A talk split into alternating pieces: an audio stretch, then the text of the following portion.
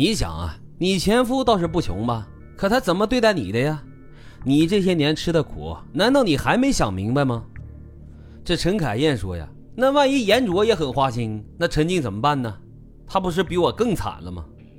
朋友就说啊，你要不啊找个漂亮的小丫头试试他，如果她要是君子呢，陈静跟着他那也成；要是他用情不专啊，陈静看透了他的真面目，也会跟他分手的。陈凯燕觉得这主意还不错，可是找谁来试探这个严卓呢？他跟朋友啊都犯了难，因为这个忙啊别人还真不好帮，找了好几个人都被拒绝了。后来呀，这陈凯燕最终还是找到了一个可靠的人选，谁呢？那就是他自己。这春节过后啊，陈凯燕忽然对严卓就改变了态度，主动让陈静带着严卓常回家来吃饭。三口之家朝夕相处，同事共餐。电视旁，餐桌上，这严卓和未来岳母的交流呢，也逐渐多了起来。严卓和陈静都惊喜不已，他就认为啊，这陈凯燕应该是想通了，完全接受了他们的恋情。然而，这事情却是急剧的发生着变化。二零零二年八月的一个周末，陈静跟着自己班几个同学去天津玩，要在天津住两个晚上。周五下班之后，严卓习惯性的来蹭饭。只见这陈凯燕已经做好了一桌饭菜，桌上啊还摆着大半瓶五粮液。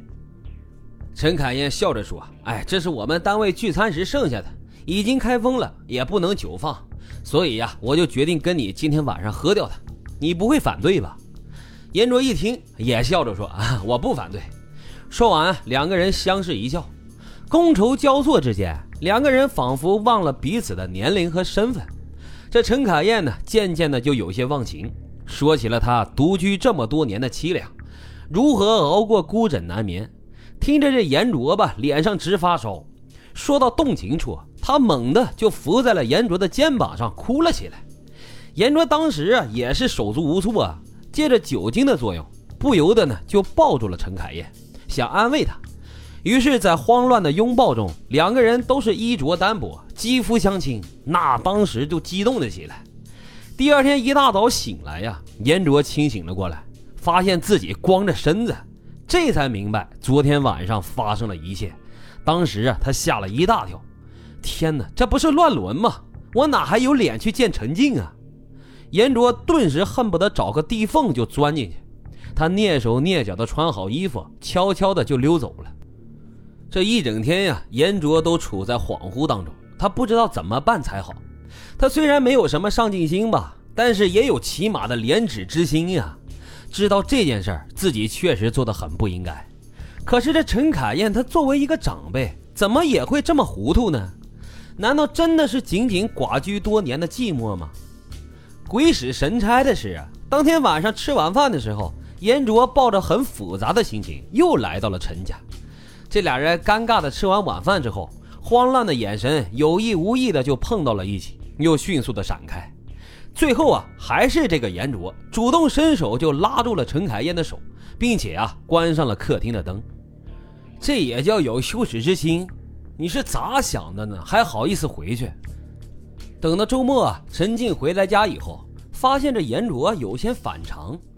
此后呢，每次给他打电话要跟严卓约会的时候啊，他总是找理由来推脱不见他。于是陈静就心想啊，这严卓是不是有了第三者呢？便向母亲来诉苦。这陈凯燕呢，则是淡然地说：“哎呀，这种事情不好说啊。这年头啊，男人有几个靠得住的呀？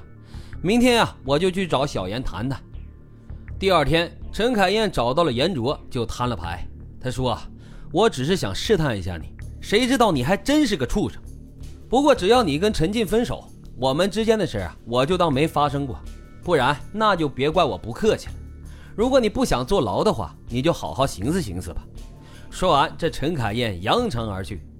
严卓这么一听啊，陈凯燕要去告自己强奸，顿时吓得是瘫坐在了地上。